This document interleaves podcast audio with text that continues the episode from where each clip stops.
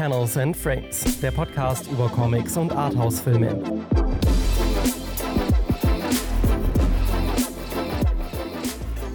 Und damit herzlich willkommen zur ersten richtigen Folge von Panels und Frames, unserem Podcast über Arthouse-Filme und Comics.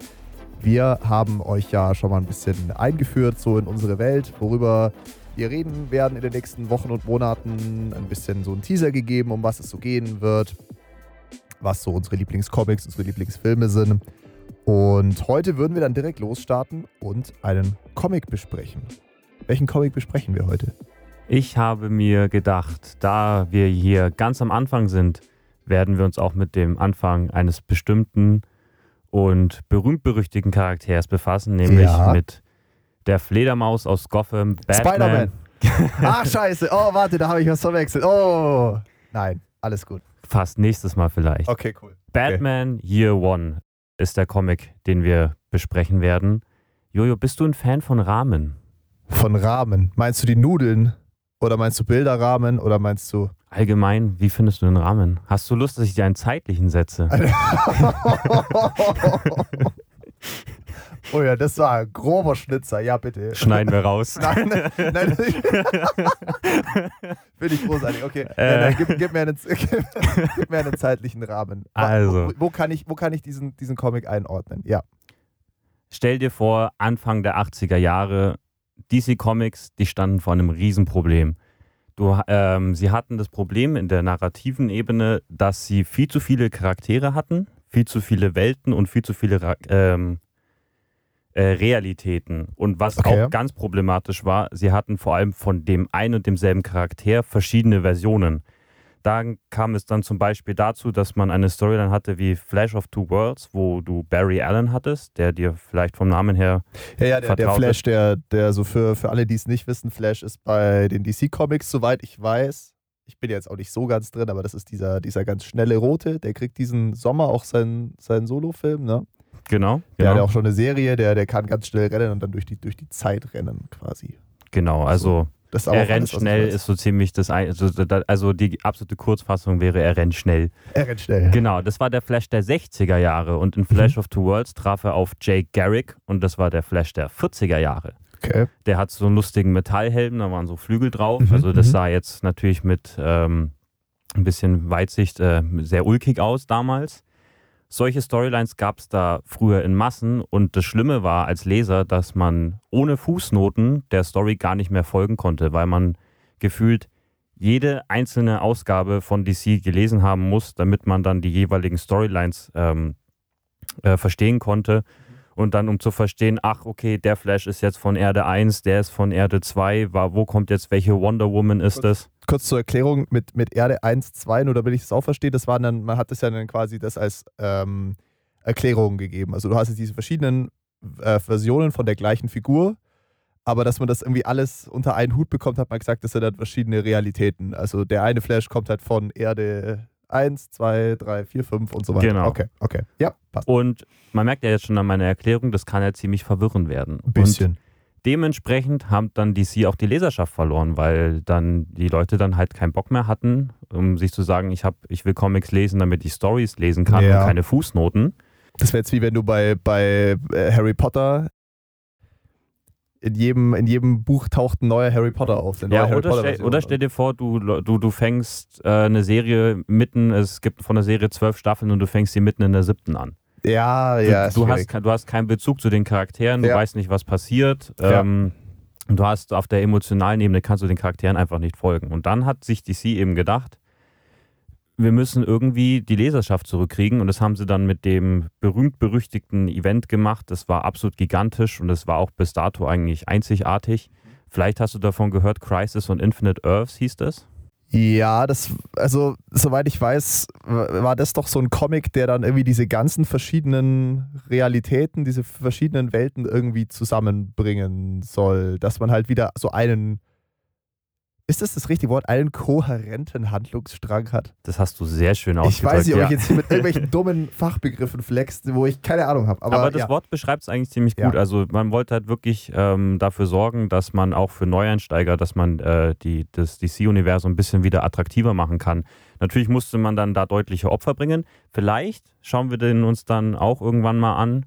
Der ist zwar sehr, sehr unattraktiv für Leser, die da noch keine Ahnung haben. Boah, ich stelle es mir, ich stell's mir Es anspruchsvoll ist, vor. es ja. ist sehr anspruchsvoll. Also es ist selbst als Fan dieser Welt, ich fand es sehr anstrengend zwischendurch, den zu lesen. Okay. Aber es hat halt natürlich dann auf lange Sicht absolut Sinn gemacht. Und ähm, alles dann quasi, alle diese Strukturen, die sie davor etabliert haben, haben sie ad acta gelegt und wollten einen Neubeginn machen. Ja. Okay. Ein Neubeginn heißt dann natürlich auch, jeder Superheld braucht dann wieder eine Origin Story. Und Superman bekam sie in Superman Man of Steel. Wonder Woman äh, hat George Paris äh, Wonder Woman Gods, äh, Gods, and, äh, Gods and Mortals geschrieben. Ähm, das war zum, also das war zum Beispiel die große Inspiration für den Wonder Woman Film. Also Okay. der hat sehr viel Okay. aus diesem Comic genommen. Und dann war natürlich für DC noch, wir brauchen eine Origin Story für unser Aushängeschild. Also natürlich für DC, Superman und Batman sind die beiden Größen, die verkaufen sich mit Abstand am besten. Und für die äh, Batman Origin Story brauchten sie dann, dann natürlich auch jemanden, der die Erfahrung hat, um diesen, um diesem großen Charakter, um diesen Erwartungen dann gerecht zu werden. Mhm. Und da kam dann der, die Comic-Legende, würde ich sagen, kann man schon so sagen, äh, Frank Miller ins Spiel. Der brachte nämlich im Jahr davor, also wir, äh, wir sind gerade im Jahr 1987, im Jahr 1986 brachte er mit The Dark Knight Returns den, würden viele sagen, besten Batman-Comic aller Zeiten heraus. Also ähm, der, in dem Comic ist Bruce Wayne schon ein bisschen älter. Er ist eigentlich im Ruhestand, aber wegen, der Katastro in dem, wegen dem katastrophalen Zustand, in dem sich Gotham befindet, rafft er sich quasi nochmal ein letztes Mal auf und äh, versucht dann für Recht und Ordnung zu sorgen. Und das, wie gesagt, das ist So Eine- eine Gotham City, für die, die es nicht wissen, also Gotham City ist seine, seine, seine Hood, seine Hometown und da äh, treiben sich halt sehr viele sehr zwielichtige Gestalten rum und da muss halt jemand ein bisschen, bisschen aufräumen. So. genau. Und das ist sein Job. Und DC war dann eben so schlau, DC Comics, und haben sich dann in den Vertrag reinschreiben noch lassen, dass Frank Miller, wenn er diese The Dark Knight Returns Story schreibt, ihnen auch diese Origin Story liefern muss. Und als Artist hat er sich dann David Mazzucchelli ähm, dazu geholt und mit dem hat er schon zusammengearbeitet an der vielleicht besten Daredevil-Story aller Zeiten, äh, Daredevil Born Again. Aha. Ich weiß nicht, ob dir der Name was sagt. Ja, äh, Daredevil ist ja also von, von Marvel äh, ein Held und Daredevil bekommt jetzt ja, äh, ich glaube, nächstes Jahr eine neue Serie. die genau im, gleich heißt. Im MCU, die auch so heißt. Richtig, genau, Daredevil Born Again. Also es Weil er hat ja bisher nur seine Netflix-Serie. Genau. Genau. Die hat eigentlich die Born Again Story auch schon äh, angekratzt. Also die hat sehr viele Elemente genommen. Deswegen bin ich mal gespannt, wie sich wie die Disney Mhm. das dann da umsetzen wird. Auf jeden Fall hat er eben Marvel dann auch dieses äh, Meisterwerk geliefert und war dann, musste sich dann eben mit demselben äh, kreativen Team dann an Batman Year One setzen. Und du darfst jetzt uns mal kurz Ja. erzählen, worum es denn natürlich jetzt spoilerfrei erstmal, falls ihr den Comic noch lesen wollt, was in dem Comic Ja. da so geschieht. Also war jetzt hier in dem Fall für mich äh, mein erster Superhelden-Comic. Also ich habe ja letzte Folge schon gesagt, dass ich hier schon mal den ein oder anderen Comic damals als Kind gelesen habe, so Asterix und sowas. Hier war es jetzt wirklich mal das erste Mal ein klassischer Superhelden-Comic. Ich Was war das für eine Experience?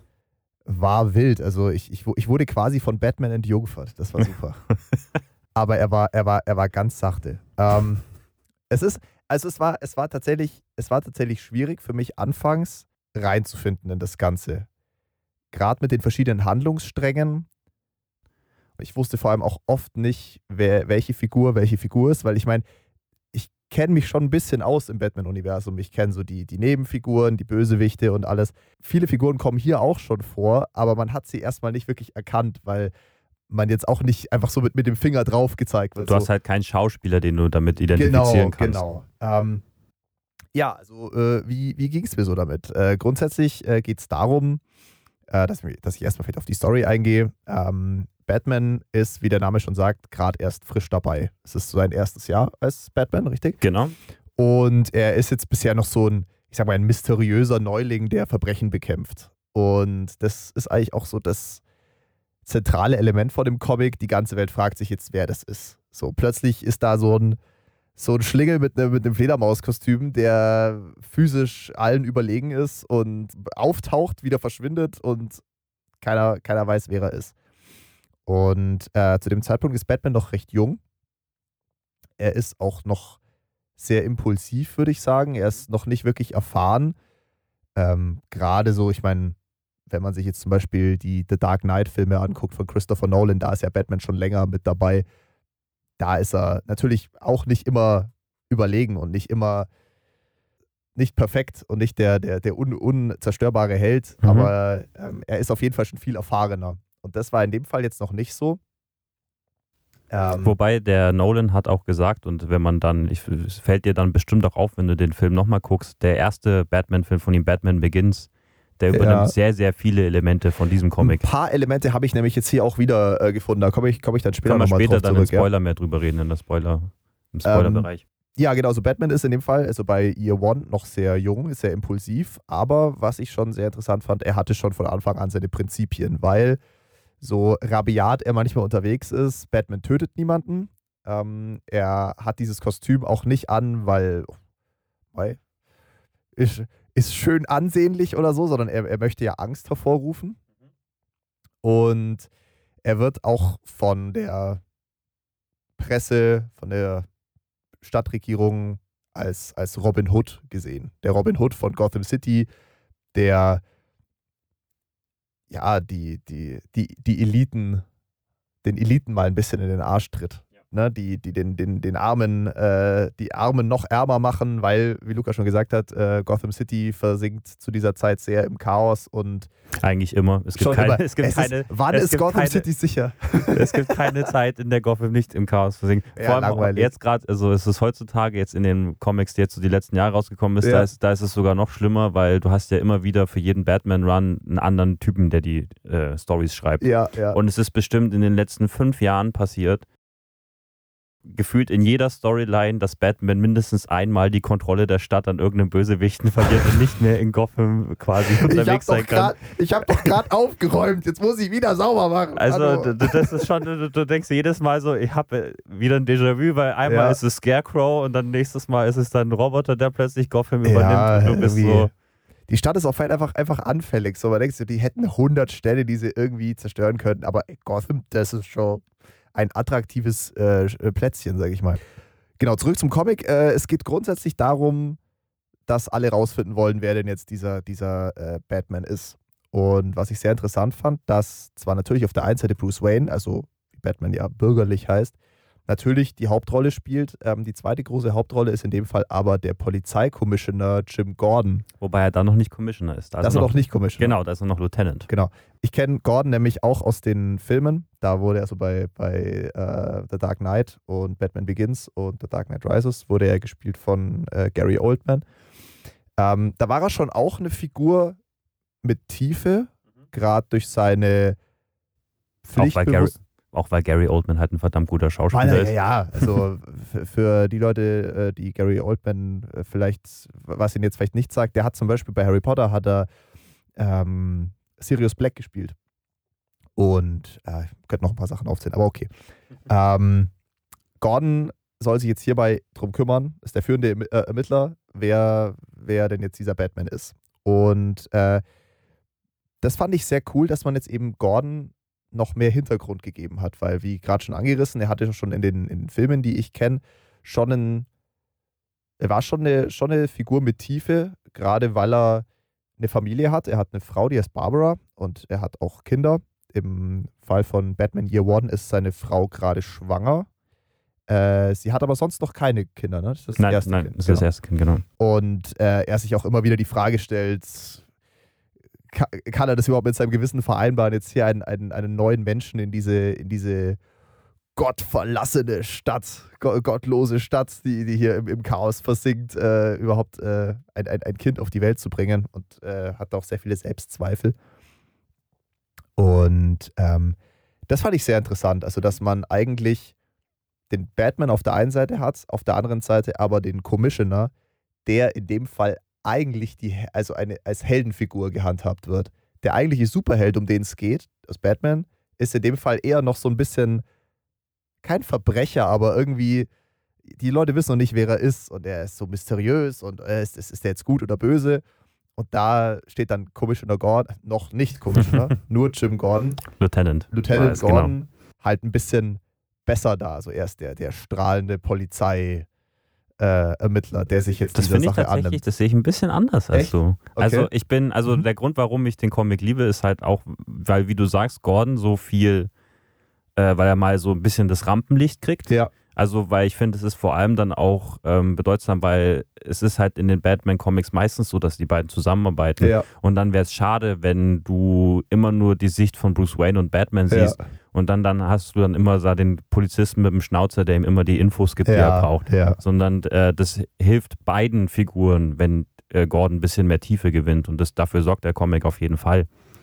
Ähm, Verstehe, wie du meinst, ja. und wenn aber so sieht. ich, ich, ähm, ich bin überrascht, da kann man natürlich in Spoiler mehr drüber reden, weil Ja. das, das geht auf jeden Fall ins Spoiler-Territorium. Ich finde nicht, dass er so der, also er hat schon auch seine Schattenseiten. Ja, ja, klar. klar. also, also auf, er, auf ist auf, er, er ist auf jeden Fall, also er ist wie Batman ein Held, aber er ist nicht makellos. nee, und, das, auf, das auf keinen Fall. Genau. Da kommen wir dann später noch dazu, und ja. ähm, das ähm, finde ich eben so stark und ich finde auch, und da äh, können wir dann auch später drüber reden, weil ich finde, es kommt noch eine dritte Hauptfigur eigentlich in dem Comic drin vor Mhm, und das ja. könnte ich dir später revealen, Ja. wer das ist. Vielleicht kannst du dir schon denken, wen ich meine. Ich habe hab schon eine Idee, ja. Ähm, was, kann ich, was kann ich sonst noch sagen? Ähm, grundsätzlich zu, zu Batman, um noch auf Batman zurückzukommen. Ähm, wie ich schon gesagt habe, er ist noch kein Profi. Äh, in, aber es ist kein, kein großer Spoiler. In, in vielen Momenten in diesem Comic wird er, wird er stark verletzt und muss dann erstmal schauen, wie er damit klarkommt und muss erstmal fliehen und ähm, sich selbst vor allem retten.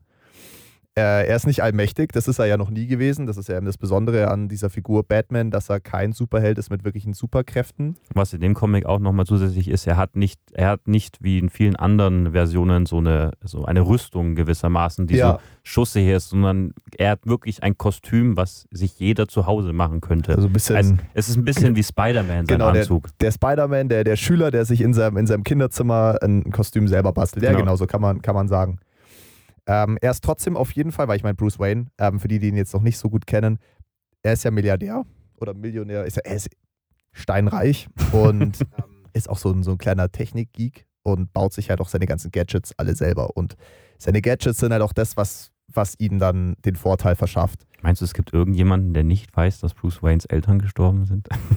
Oh, ich, also eigentlich sollte man es wahrscheinlich schon wissen. Ich glaube, selbst wenn du noch nie einen Berührungspunkt mit Batman hattest, also ich glaube, das.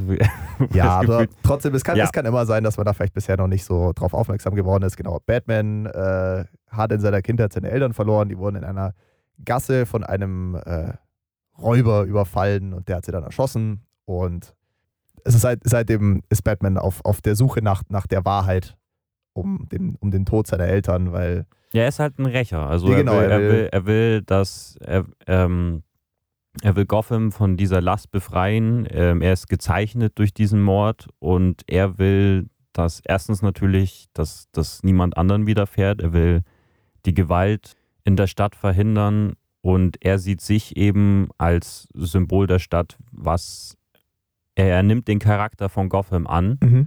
und zeigt der Stadt den Spiegel vor mit Mhm. mit dem, wie er sich verhält und mit, mit der Form, die er annimmt als Batman. dass er, dass er selber in seinem Erscheinungsbild quasi genauso verkommen ist wie die, wie die dunkle No, Stadt. so, würde Gotham. ich, so, so würde ich Bo Könnte Batman man sagen, sehen, ja. ja. Ja, genau. Wo waren wir noch? Bei den, bei, genau, bei seinen, bei seinen Gadgets. Ähm, dass er auch immer wieder dann eben zum Beispiel in eine, in eine Zwickmühle kommt, wenn dann seine Gadgets aufgebraucht sind. Wenn er zum Beispiel hat er Dart-Pfeile oder Batarangs. Batarangs, äh, Rauchbomben. Wenn die dann aufgebraucht sind, muss er halt gucken, was er macht. Da ist er dann, ist er dann halt auch aufgeschmissen. Und da sickert dann halt auch immer wieder die, die, der Mensch Bruce Wayne durch. Man könnte das, finde ich, immer so ein bisschen so auch getrennt sehen. Es gibt einmal den, den, den super starken Batman und den, die, den Menschen Bruce Wayne. Und wenn, wenn er dann irgendwann mal nicht äh, in, in seiner Batman-Rolle überlegen sein kann, weil er in einer schwierigen Situation ist, weil ihm seine Gadgets ausgehen, weil, weil einfach eine Situation auf ihn zukommt, mit der auch er nicht klarkommt, dass er dann quasi wieder zurückspringt auf Bruce Wayne und überlegen muss, ja, okay, was, was mache ich jetzt? Er ganz rational überlegen muss, so wie jeder andere Mensch auch. Er jetzt in dem Fall auch nichts Besonderes ist, nur weil er halt in einem Fledermauskostüm rumrennt. Das finde ich, find ich sehr gut. Mhm. Was ist mir noch aufgefallen? Es gab ein paar, paar lustige Easter Eggs. Das kann man jetzt, wobei da gehen wir vielleicht später drauf ein. Ja, ja. besser. äh, grundsätzlich äh, der Grafikstil. Ich meine, das ist ja eh etwas, was ja bei, bei Comics im Vordergrund steht. Der Zeichenstil. Ähm, ich fand es sehr interessant, vor allem wenn Rückblenden erzählt werden, mhm. dass dann dementsprechend auch der Grafikstil angepasst wird. Also es gibt relativ zu Beginn gibt's eine, eine Szene, in der ein Polizist von seiner Begegnung mit Batman erzählt.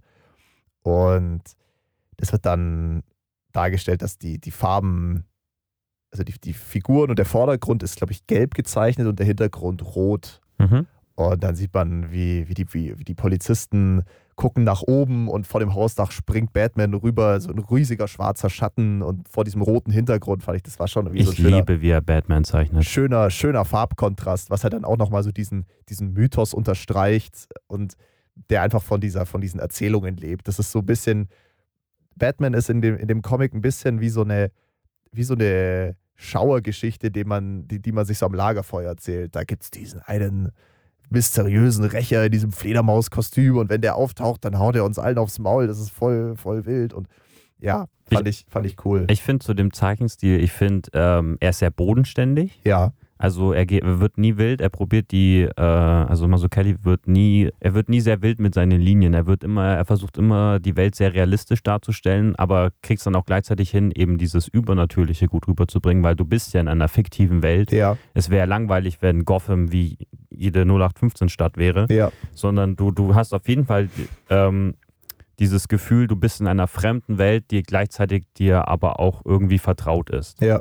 Und ich finde, äh, deswegen liebe ich, wie er Gotham darstellt. Und was ich aber halt absolut grandios finde, ist, also ich finde erstmal, der Comic altert überragend. Also, ja. das ist, also du kannst, der wird auch noch in 50 Jahren gut ausschauen. Also, und ähm, wie er Batman, wie gesagt, also immer dieses, wie er mit den Silhouetten spielt, dass du ja. ähm, immer, dass du dann, wenn, wenn, wenn er über die Dächer springt, dass du seinen Umhang siehst oder ganz oft macht er auch diesen, äh, diese Stylistic Choice, ähm, was ich richtig cool finde, ist, dass ähm, das Schwarz seines Kostüms mit dem Schatten ja. äh, über, übereingeht, dass du die Silhouette nicht erkennst. Du siehst eigentlich nur, nur seine Augen und den Mund. Genau, die Augen und den Mund ja. und, und dann noch sein, sein Batman-Symbol und so. Ja, und, mega, und, mega. Und dann, wie ja. er quasi eins mit dem Schatten wird. Ich finde, da macht er, du siehst richtig, wie viel er sich, wie viel er Gedanken, wie viel Gedanken er sich gemacht hat.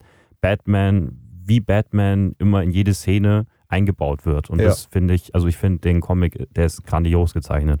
Auf jeden Fall. Also ich habe jetzt bisher natürlich wenig Vergleiche, aber ich habe trotzdem recht schnell in diese, in diese Gotham-Atmosphäre reingefunden. Auch wenn es jetzt eben kein Bewegtbild ist und kein, kein Sound, der im Hintergrund noch irgendwie Polizeisirenen oder der, der Regen, der auf den Asphalt prasselt, ist einfach nur das zu sehen, ja. hat auf jeden Fall eine, eine sehr, sehr krasse Atmosphäre erzeugt. Ja. Wir würden dann, glaube ich, relativ bald zu den Spoilern übergehen. Ne? Deswegen würde ich, würd ich jetzt schon mal so ein bisschen abschließend sagen, ich meine, gut, das war jetzt für mich der, der Einstieg. Ähm, mir hat es sehr gut gefallen. Vor allem, er war jetzt auch nicht zu lang. Vor allem jetzt so auch für, für Einsteiger fand ich das jetzt wirklich ideal. Das ist auch der Grund, warum ich ihn ausgesucht habe. Ja, das macht, macht schon Sinn, macht schon Sinn. Aber ich habe sehr gut reingefunden. Ich fand es toll, dass trotzdem in dem Origins, in der Origin-Story von Batman trotzdem auch andere Figuren sehr viel Tiefe bekommen. In dem Fall äh, der Polizei-Lieutenant Jim Gordon. Und ja, hat mir, hat mir sehr, sehr gut gefallen. Wir haben, wir haben uns eine, eine, ein Ranking überlegt. Genau, weil damit ihr uns nicht immer vorwerfen könnt, äh, warum habt ihr dem Comic, dem Film eine 7 von 10 gegeben? So aber, sind die Leute, ah, die sind unberechenbar. Da, da, ist der Film, wie könnt ihr dem eine 8 von 10 geben? Das geht ja gar nicht äh, in der Folge vor vier Monaten. Ja, ja. Äh, deswegen haben wir uns einfach ein ganz, ganz, ganz unkompliziertes System ausgedacht. Äh, jetzt bei den, bei den Filmen, glaube ich, wissen wir es noch gar nicht, aber bei den Comics ist es auf jeden Fall. Also, der Comic ist entweder Papiermüll, also weg mit dem Scheiß, oder es ist die Heilige Schrift, das ist das Beste überhaupt. Deswegen würde ich sagen, Heilige Schrift definitiv. Heilige weil, Schrift. weil ausgehend von dem Comic kann man jetzt wirklich ganz viele Geschichten erzählen. Ich habe ja vorhin schon erzählt, es werden oder ich weiß nicht, ob ich es erzählt habe, es werden viele bekannte Figuren schon hier und da mal angeteasert. Mhm. Ausgehend davon kann sich jetzt wirklich alles entwickeln. Und Es ist wirklich der perfekte Startpunkt für einen Batman. Genau. Und einfach auch, auch Batman in dieser sehr frühen Phase zu sehen. Toll, dass der, dass der Comic eben auch nicht wieder gleich von ganz von Anfang beginnt. Ich meine, klar, natürlich kommt die Rückblende damals in der Gasse und dann Ja, kommt ja. er, ne? Aber das ist wirklich ganz kurz. Es geht wirklich um den bereits erwachsenen Bruce Wayne, wie er wirklich als Batman loslegt. Das, das fände ich wirklich toll und deswegen hat mir, hat mir sehr gut gefallen, auf jeden Fall. So. Sehr- Freut mich, dass ich meine Auswahl gut getroffen Ja, auf habe. jeden Fall, genau. Und äh, natürlich könnt ihr dann aber auch mal euch umschauen, ob ihr vielleicht bei euch lokalen Comic-Shop in der Nähe habt und dann könnt ihr den mal unterstützen. Das wäre natürlich dann noch optimaler. Äh, könnt ihr einfach anfragen. Also wenn die, also ich glaube nicht, dass es einen Comic-Shop gibt, der nicht Batman ähm, hier One hat und wenn, dann bestellen die den euch. Also da kommt ihr schon ran, wenn ihr wollt. Ja, genau. Ähm, dementsprechend würden wir jetzt alle Zuhörerinnen und Zuhörer verabschieden, die sich den Comic noch anschauen wollen. Wir würden hiermit äh, in den Spoiler-Part übergehen und wir haben unserem unbezahlten Praktikanten die Aufgabe gegeben, dass er da irgendwie so einen Disclaimer bauen soll. Der soll den Disclaimer jetzt bitte mal abspielen. Obacht! Es folgen Spoiler. Wir wollen keine Beschwerden hören. Wir haben euch hiermit gewarnt. So, wir sind im, Wir im sind im sind im Spoiler-Territorium. Uh. Ja. Und zwar, ähm, das ist ein sehr guter wir fangen, Einstieg. wir fangen Jetzt haben sie hier Großwelle gemacht. Wunder, was jetzt passiert. Ja, das Ja. wissen sie selber nicht mehr. Nein. Ähm, die Charaktere, die angeteasert werden oder schon kleine Rollen spielen. Ich fand zum Beispiel cool, Superman wird schon mal erwähnt, Mhm. Weil Gotham City liegt ja, soweit ich weiß, gegenüber von Metropolis. Und Metropolis ist ja so die Mm. Hometown von Superman. Und da gab's dann- Naja, Nicht ganz? nee, Oh. also es, äh, jeder Comic-Writer hat eine andere Vorstellung, wo Metropolis und wo Gotham liegt. Ja, das gut. mit, dass sie gegenüber von einem Fluss liegen, das war Zack Snyders Idee.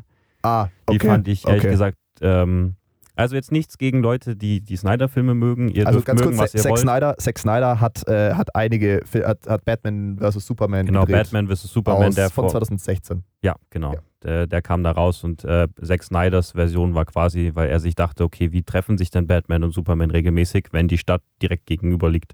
Die haben sich, die haben sich in dem Film getroffen, die, die standen beide auf ihrem Flussufer am Angeln so und gucken Ja. dann so rüber, so, was macht der da? Der, du, ey. Der, der, der fischt meine Fische weg. du Arsch! Und dann gab's aufs Maul. genau, äh, nee, und also, ja, ich war kein Fan von dieser Interpretation der beiden Ja. Städte. Also, Stichwort, Stichwort Martha. Aber mehr sagen wir nicht. Okay.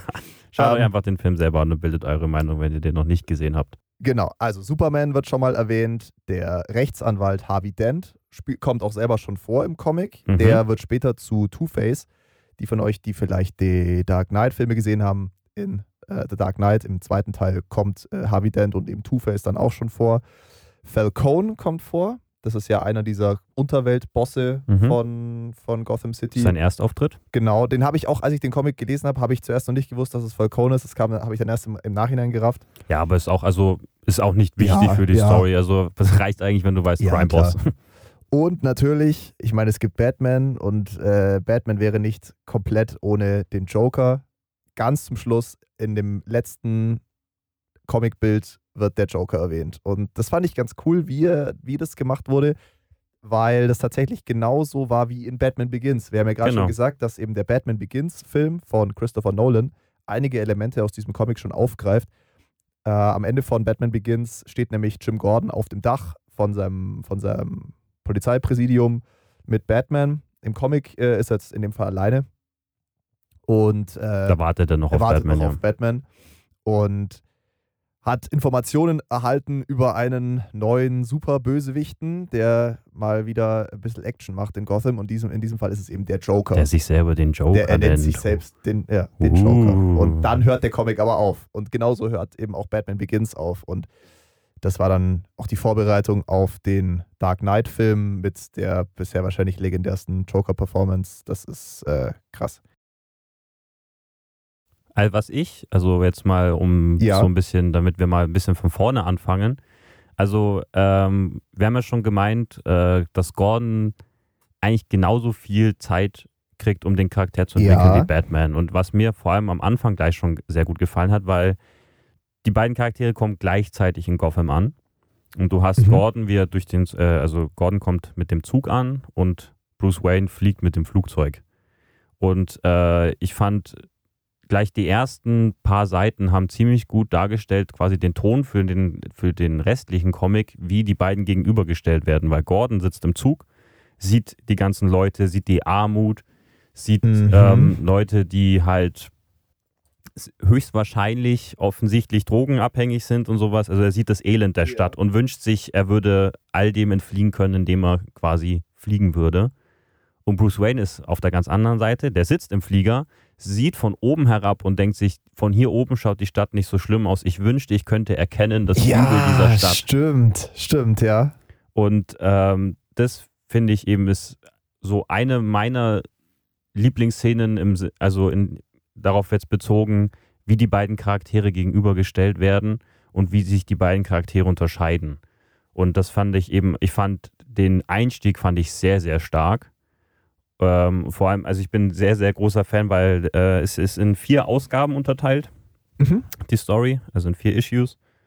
Ähm, und ich finde, der erste macht einen verdammt, verdammt, verdammt, verdammt guten Job, die beiden Charaktere einzuführen. Und natürlich äh, das Ende von der ersten Ausgabe äh, ist absolut legendär und auch eine meiner Lieblingsszenen. Hast du sie noch vor Augen? War das, war das das Ende von, von der Issue 1, äh, als also Bruce Wayne ähm, ist am Ende der ersten Issue ist er schon unterwegs, um Verbrechen zu bekämpfen, Genau. aber ohne Kostüm wird dann dabei schwer verletzt und stellt fest, okay, er muss das anders angehen, er braucht irgendwie ein Markenzeichen, das Also er ist wirklich katastrophal schlecht. Also er, er, Genau. geht, er, geht, er geht durch die Innenstadt. Ich glaube, er ist dann am...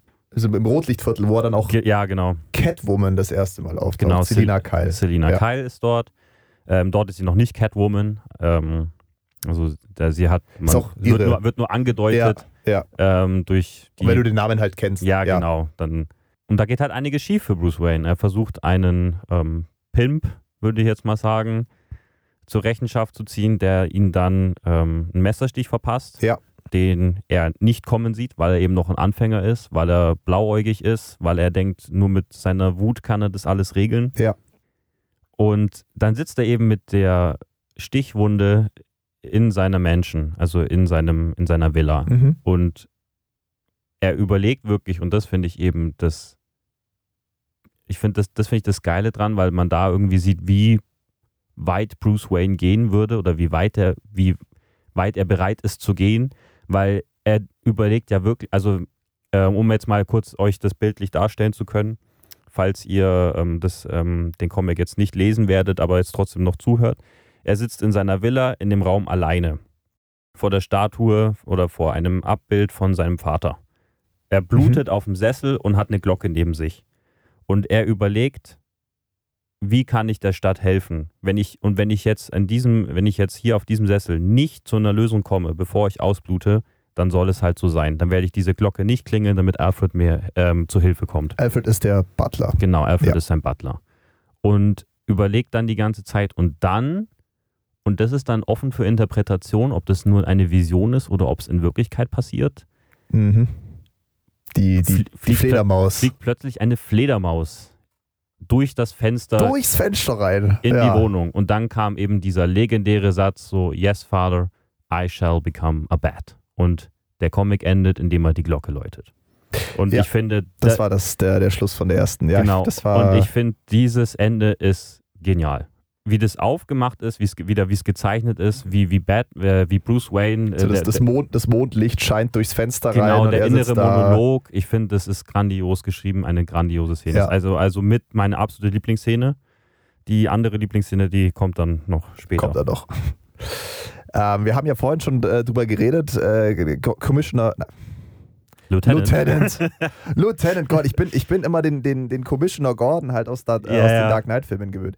Aber Gordon als zweite Hauptfigur, der ja vergleichsweise eher ein, eine Heldenfigur ist als jetzt Batman, der aber auch seine Makel hat, weil, wir haben ja schon vorhin erzählt, äh, eigentlich, eigentlich ist ja Gordon ein pflichtbewusster Polizist, hat zu Hause seine schwangere Frau Barbara. Für sie und äh, sein Kind macht er das Ganze ja auch, dass er irgendwie ein, ein, äh, ein halbwegs sicheres Leben führen können in dieser gefährlichen Stadt. Aber im Lauf des Comics beginnt Gordon eine Affäre und zwar mit seiner Kollegin, die Essen. hieß Essen. Essen. Essen. Ja. Ah, Sarah, Sa nein, Sa Sarah Essen, die kommt nämlich aus Deutschland. Das ist ein deutscher Name, hab- haben Sie irgendwie mal erwähnt, oder? Ja, glaube ich Genau, schon. ja. Sarah, Sarah Essen. Und ja, das Problem ist nämlich, dass Gordon. Was ich vorhin angedeutet habe, warum er jetzt nicht unbedingt der ja, genau, makellose war Held schon, ist. war, Genau. schon, war schon richtiger, war schon ein richtiger Teaser. Aber da habe ich dich falsch verstanden. Es tut Ah, mir sehr ja, Alles leid. gut, alles gut. Genau. Mit, mit seiner Kollegin Sarah beginnt er ein Techtelmechtel. Und das Problem Wobei ist leider, also es geht so, wie ich es verstanden habe, so interpretiere ich es. Also er hat, ähm, sie verbringen sehr viel Zeit miteinander und es kommt zu einem Kuss. Genau, es, ist, es regnet draußen, beide laufen also durch die glaub, Stadt. Sie küssen sich zweimal. Ob es jetzt zu mehr kommt, Ja, lä- lässt der Comic offen, aber es ist natürlich so oder so einfach nur Kacke. ja, es ist, es, es ist nicht die feine Art. Ne? Es ist, ja, Und das Problem ist leider, dass Gordon erwischt wird. Ich glaube, war das sein Vorgesetzter? können wir später genau drüber reden, weil ähm, ein, ein, gro ein großer Punkt ist eben die Korruption in, ähm, in Gotham. Mhm. Und da spielt dann tatsächlich auch dann diese Affäre eine große Rolle, weil da ähm, schießt sich Gordon ein bisschen selber ins Bein. Aber wo ich vielleicht vorher noch mal kurz reden wollen würde mit dir, weil ich habe ja vorhin angedeutet, dass es vielleicht einen dritten Charakter gibt. Ach so, ja. Kannst du dir vorstellen, wen ich darüber mit meine? Ich hätte mir jetzt gesagt, äh, Catwoman. Nee. Sonst hätte ich gesagt. Es ist äh, sehr, sehr abstrakt. Also, das, also wenn du da drauf kommst, das wäre sehr stark. Aber für mich gibt es einen dritten Hauptcharakter. sonst eventuell Harvey Dent, der Rechtsanwalt von Gotham City. Na, da kommt ja auch ziemlich viel. Also mein dritter, ich sag's dir jetzt einfach, Ja, sag mal. Mein dritter Hauptcharakter, und da wirst du jetzt wahrscheinlich mit den Augen rollen, aber mein dritter Hauptcharakter ist tatsächlich Gotham. Die Stadt als Charakter. Boah, Genau. das ist natürlich, ja klar, das könnte man auch so sehen. weil weil ähm, ich finde, man merkt bei beiden Charakteren, was die Stadt mit ihnen macht. Wie gesagt, Mhm. vorhin habe ich ja gemeint, ähm, Bruce Wayne will der Stadt ein bisschen so den Spiegel vorhalten Ja. mit, ähm, äh, mit dem Symbol, was, was ähm, er verkörpert. Ja, ja. Und ich finde aber gleichzeitig auch, der Comic zeigt eben, wie Gotham Menschen ruiniert. Weil Mhm. du hast Gordon, der am Anfang äh, keine Lust auf diese Stadt hat, der wird dahin versetzt und ähm, er, er ist noch nicht mal drinnen und will schon wieder raus. Ja, Und äh, du siehst auch Barbara, wie sie am Anfang sehr liebevoll ist, immer zu Hause auf ihn wartet, ihm mas eine Massage gibt. Und Ja, dann, genau, und, genau. Und, und, mit, Sehr- und mit der Zeit äh, sieht man eben, wie sie gezeichnet ist von der Zeit in der Stadt.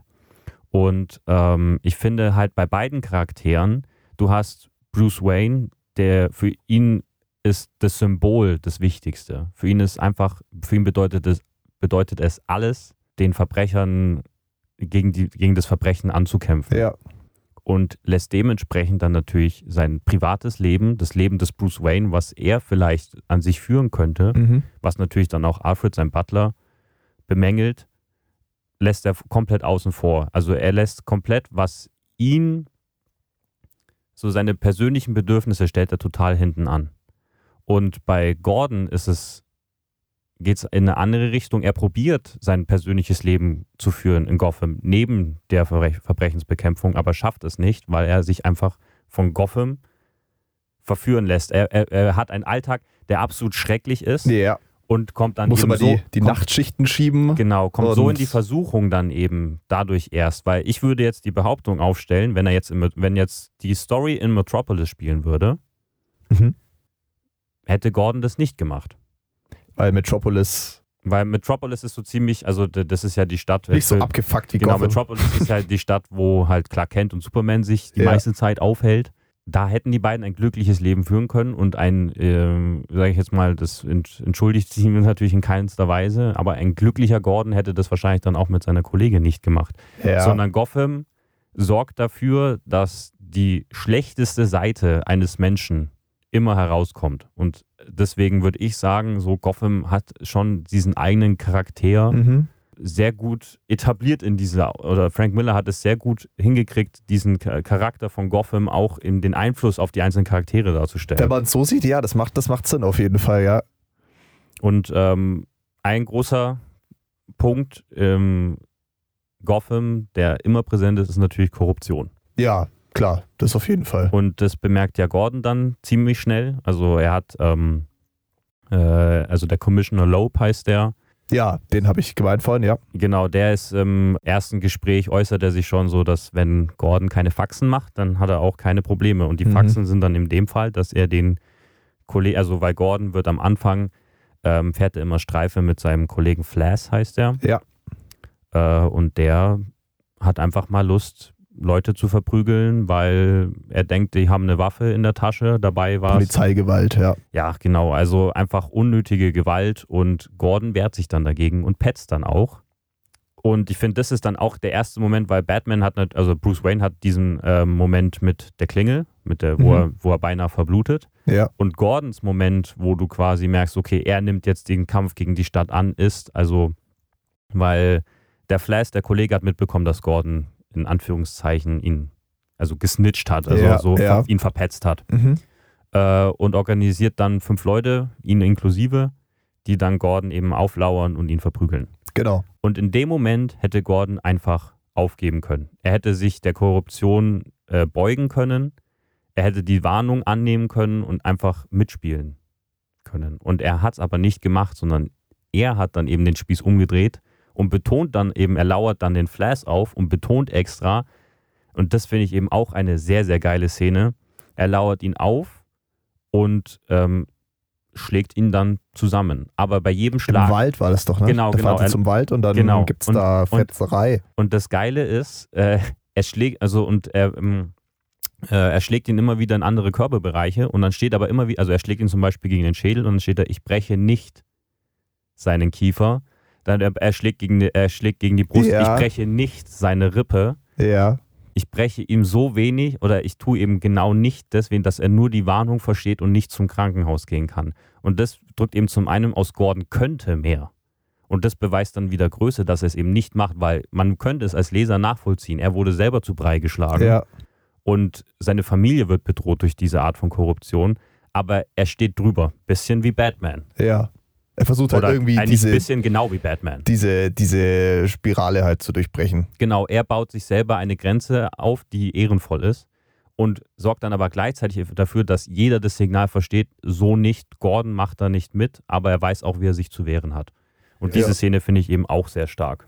Auf jeden Fall, auf jeden Fall. Das war, das war ziemlich krass. War auch, war auch wieder schön gezeichnet, wie dann Gordon da von allen Seiten auf die, auf die Fresse kriegt und die, die, die Hiebe wirklich so visualisiert wurde. Ich denkst, da, da fährt jetzt ein Blitz durch ihn durch Ja, und äh, ja. das, war, das war krass.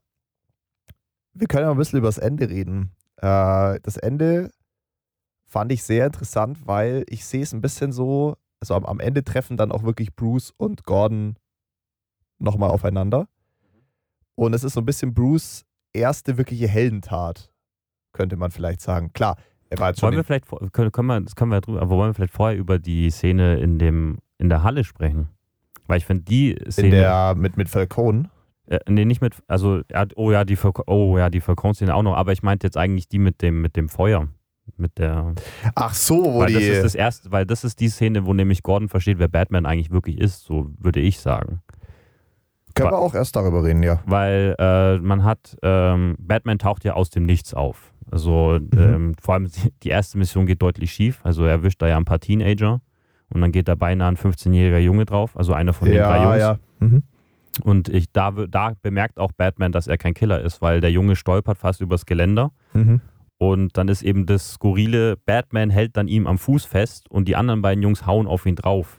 Ja. Das heißt, wenn die Jungs ihr Ziel erreichen und Batman bewusstlos schlagen oder Batman besiegen, dann dann, ist der, dann ist der, Junge. der dann, Bre ist dann auch, ist dann auch weg, ja. exakt, genau. Und da merkt man auch wieder, Batman ist ein Anfänger, der Mhm. hat es noch nicht ganz drauf. Der lässt sie, er muss gegen drei 15-jährige Jungs ordentlich äh, ankämpfen Ja. und wird dann aber natürlich mit der Zeit besser. Und Gordon ist am Anfang gegen Batman.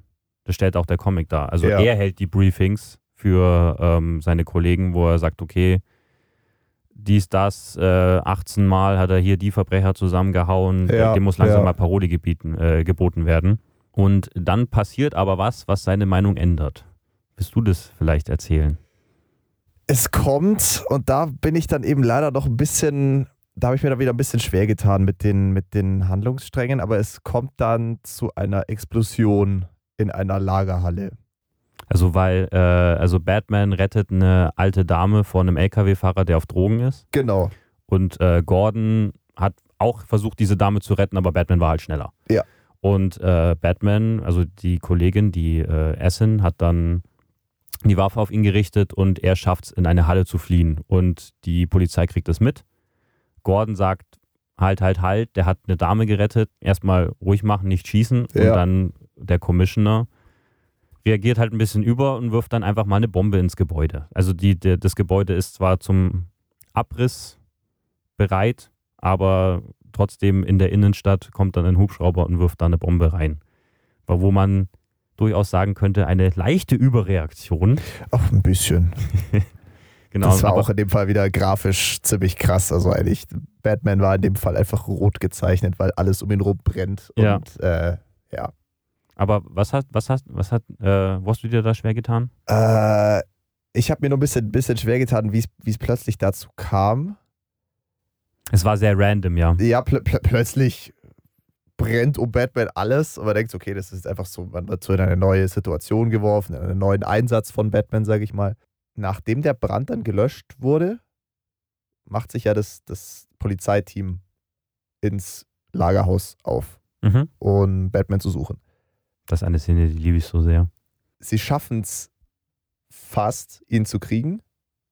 Ja. Er, er schafft es ja, er schafft's ja gerade noch, grad noch zu fliehen, dem Kugelhagel zu entweichen. Also die, die erwi- erwischen ihn dann schon, aber er, er, er rennt dann wie ein Irrer durch dieses Haus. Kann- Kannst, weißt du, welche Szene ich meine, die ich so liebe bei dieser Sequenz? Mit der, mit der Katze, oder? Ja. Genau, da ist ne, nämlich eine Katze mit dabei. Batman und eine kleine Katze rennen vor diesen Polizisten weg und Batman beschützt diese Katze. das ist schon süß. Und das liebe Ja. ich. Ich, ich finde, also ich finde, Anti-Helden haben schon was, weil die sind so edgy und ja, die haben auch diese Tiefe, aber ich finde nichts top. Und natürlich ist es aber wenn es um Baby-Mizis geht, da Ja, äh, ist, äh, du hast da ja ist diesen, ein Punkt erreicht, wo man, ja, Du hast ja dieses Klischee, dass der Superheld immer die Katze vom Baum rettet und Ja, dann der alten das- Dame gibt. Und ich das finde, ist witzig, ich finde, das, das so, einfach dieses pure Gute in diesem Superhelden, dass, er, dass selbst das Leben einer Katze ihm wichtig ist. Und was ich dann auch nochmal geil finde, weil ein, ein äh, von einer von diesem SWAT-Team, ähm, was äh, Gordon auch als äh, Gestapo bezeichnet, weil das Mhm. eben so berüchtigt ist, dass sie erstmal schießen und dann Fragen stellen, ja, schießen nach der Katze.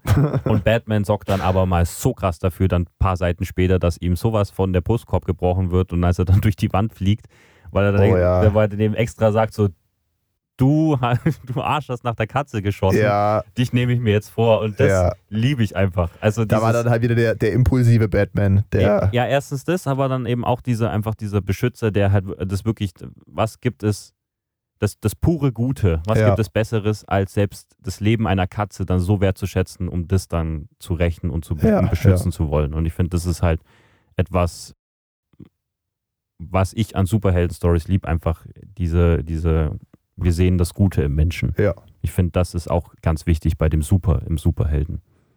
Was mir auf jeden Fall auch noch sehr im Gedächtnis geblieben ist, ist dann der Schluss. Eben, wie ich vorhin schon gemeint hatte, dass es so ein bisschen Bruce erste wirkliche Heldentat war. Hier rettet er nämlich Gordons Baby.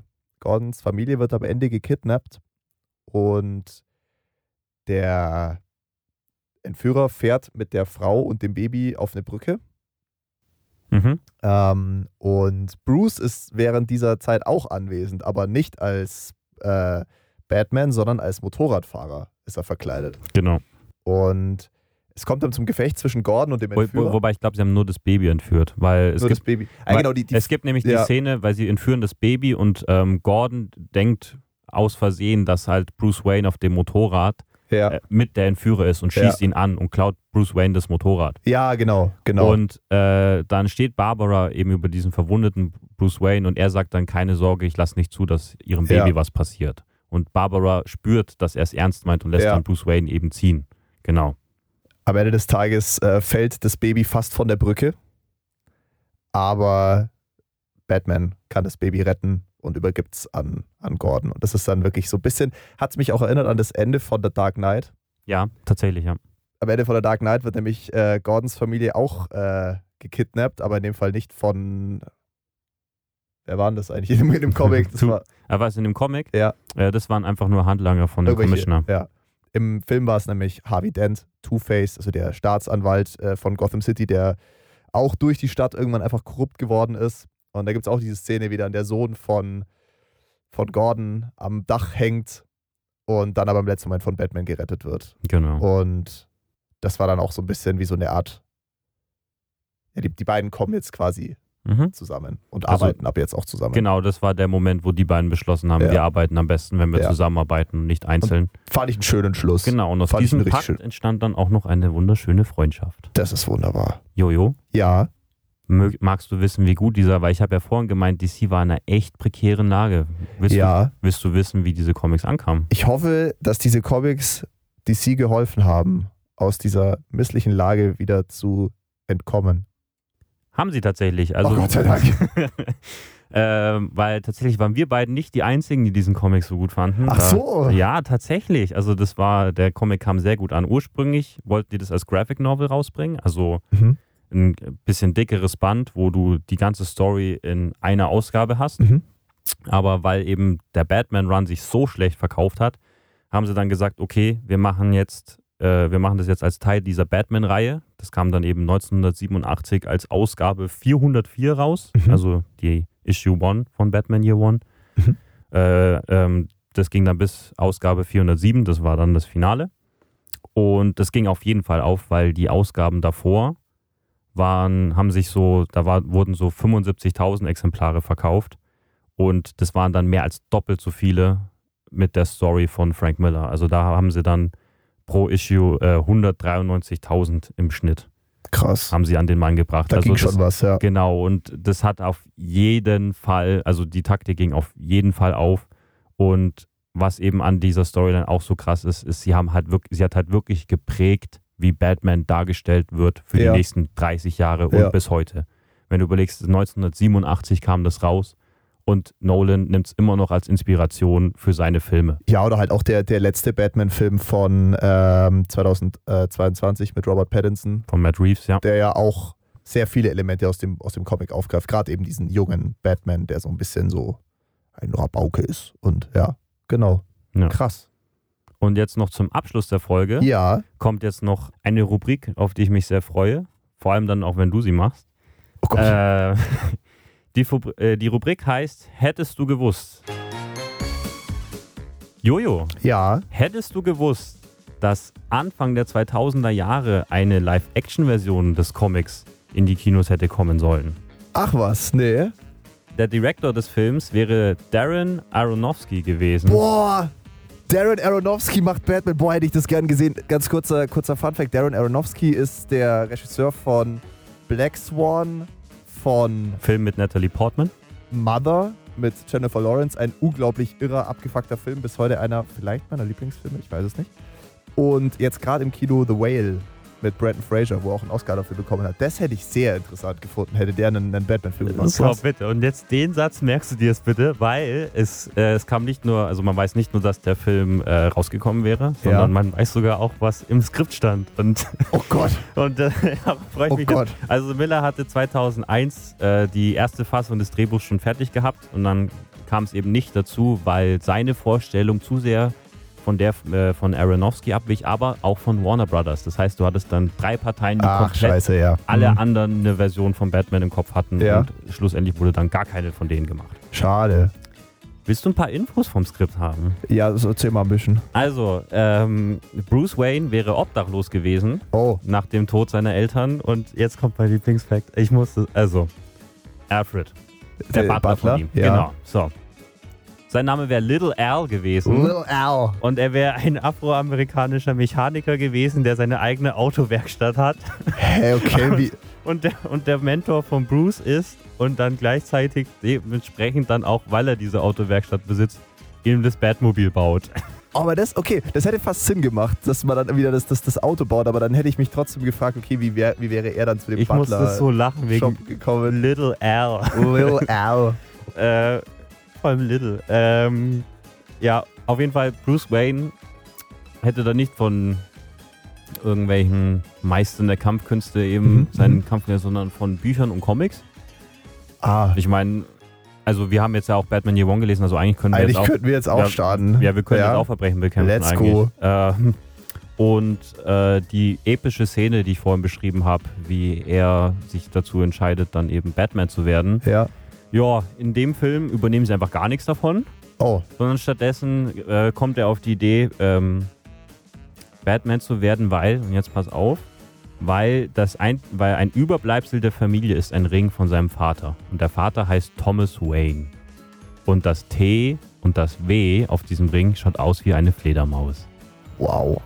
Das ist halt schon hart und spektakulär. Also, okay. Willst du jetzt immer noch die Version von Aronofsky sehen? Nee, leider nicht. Ja. Also da hätte man, also ich meine, glaub- Aronofsky hätte da sicherlich schon, schon wieder so eine, so eine crazy Geschichte draus drehen können, so ein bisschen. Frank Miller hat gemeint, äh, seine Version oder die Version von Aronofsky von Batman wär, war selbst ihm zu dunkel und Frank Miller ist dafür bekannt, dass er eine sehr dunkle Version von Batman hat.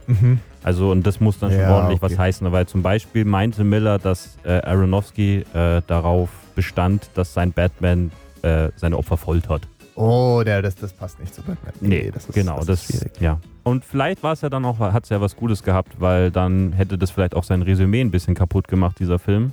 Und dann Ja. hätte er eben nicht deinen Lieblingsfilm Mother oder Oh, Brandon Fraser den über, Oscar. Mother, über Mother können wir hier auch mal reden. Also Sehr gerne, da ja. bin ich höchst gespannt, was du über sowas sagen würdest. Aber okay, das ist ein anderes Thema. Ich freue mich drauf. Ja, nee, äh, hat Spaß gemacht. War, war schön, mal so in den ersten Comic einzutauchen. Und ja, wir halten euch weiterhin auf dem Laufenden. Die nächste Folge wird sich dann um einen Film drehen. Wir haben schon einen Film in Aussicht. Wir haben sogar mehrere Filme in Aussicht, aber Wollen wir es Ihnen sagen? ich würde es noch nicht sagen. Okay. Vielleicht entscheiden wir sich ja noch irgendwie um. Aber äh, Folgt unserem Instagram-Account, da werdet ihr immer wieder Hinweise erkennen, was als nächstes auftaucht bei uns. folgt einfach panelsandframes.pod auf Instagram. Unseren Podcast findet ihr auf Spotify, auf Apple Music und auch auf YouTube. Also habt genug Anlaufstellen und ja, wir wünschen euch eine gute Zeit. Habt viel Spaß beim Comics lesen, beim Filme schauen und dann hören wir uns bald wieder. Macht's gut. Ciao. Ciao, ciao.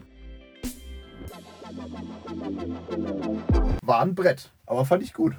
Hat gebockt. Hat, hat, nimmt meins immer noch auf? Äh, ja, du musst auf Stopp gehen.